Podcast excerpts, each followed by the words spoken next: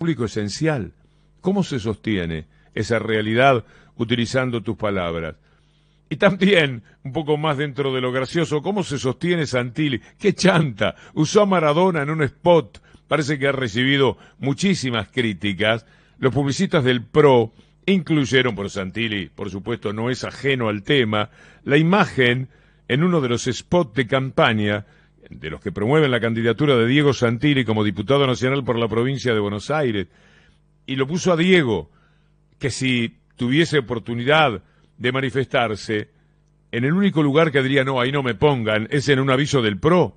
Tremendo lo que son capaces de hacer con eh, ese despliegue de inmoralidad flagrante eh, con la que se desenvuelven. El PRO usó la imagen de Maradona en un spot.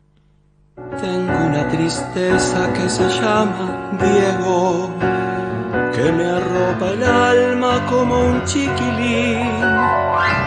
Siento que su ausencia tiene cosas mías y uno